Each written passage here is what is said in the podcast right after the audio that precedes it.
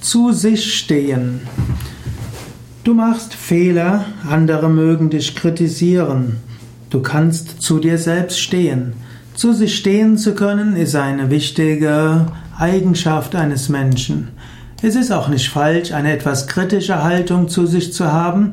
Wenn man hohes Anspruchsniveau an sich hat, wird man dem öfters nicht genügen können. Und so kann man durchaus auch sagen, ja, das habe ich nicht so gut gemacht. Man wird das das nächste Mal besser machen.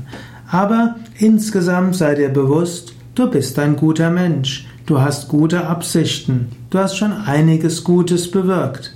Du kannst zu dir stehen. Du kannst äh, mit großem Bewusstsein, Selbstwertgefühl wissen, ja, ich bin auf einem guten Weg.